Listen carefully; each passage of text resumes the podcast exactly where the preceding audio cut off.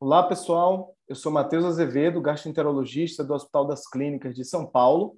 Esse é o GastroCast, o podcast do Nagastro, em parceria com a Janssen. Nos próximos minutos, iremos discutir sobre gestação e doença inflamatória intestinal.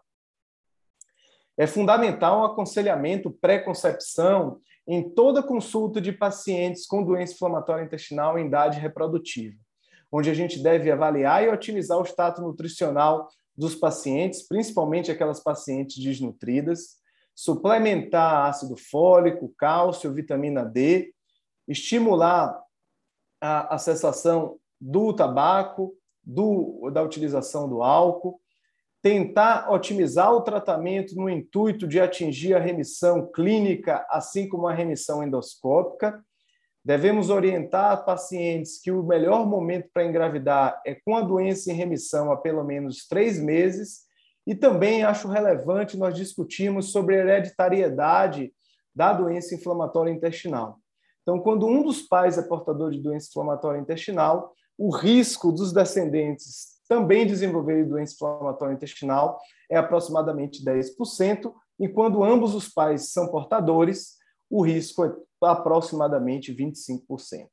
Falando um pouquinho de fertilidade do inflamatório intestinal, de uma forma geral, a fertilidade é muito semelhante em relação à população geral, exceto naquelas pacientes que apresentem a doença inflamatória intestinal em atividade e quando existe o histórico de cirurgias pélvicas pelo risco de aderências tubárias.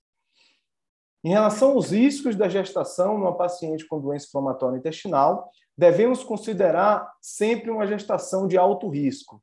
E, sem dúvida nenhuma, a atividade da doença é o principal fator de risco para o desenvolvimento de complicações relacionadas à gestação. Em relação ao curso da doença inflamatória intestinal, em geral, esse curso é imprevisível, mas os pacientes com retocolite ulcerativa tendem a apresentar um risco maior de reativação da doença durante a gestação, quando comparado aos pacientes com doença de Crohn.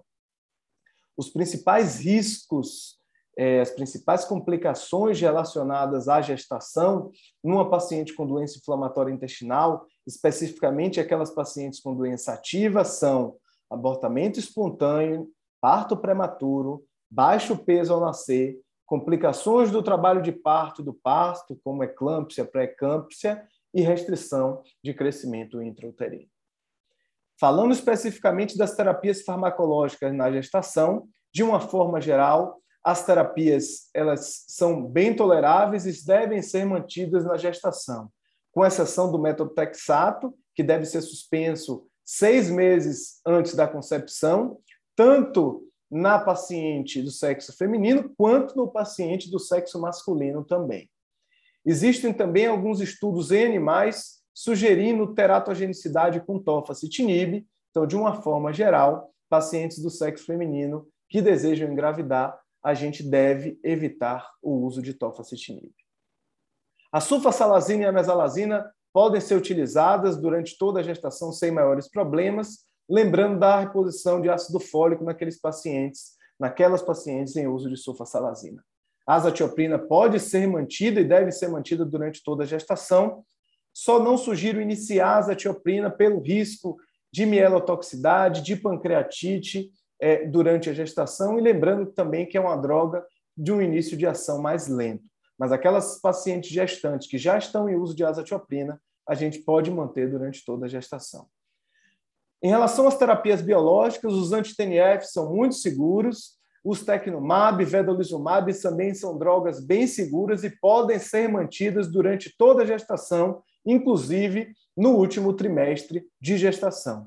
A ressalva é o certolizumab, a única dessas terapias biológicas em que não há passagem transplacentária da droga, consequentemente, tende a ser uma droga muito segura também na gestação.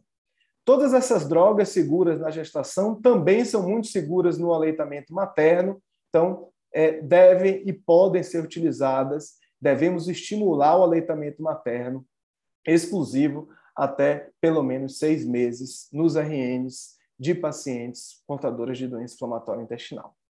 Em relação às vias de parto, a indicação é pela via obstétrica clássica, entretanto, aqueles pacientes com bolsa ilioanal com PAUT, eles devem preferencialmente ser submetidos a cesarianas, assim como aquelas pacientes com doença de Crohn perianal ativa, que também devemos dar preferência ao parto cesariano.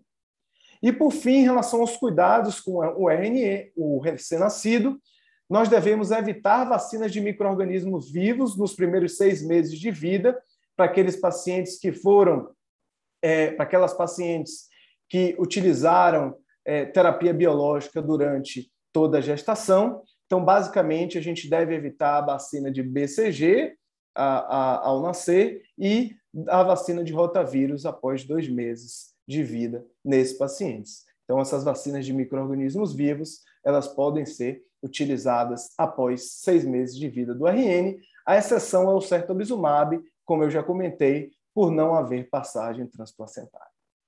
Muito obrigado a todos.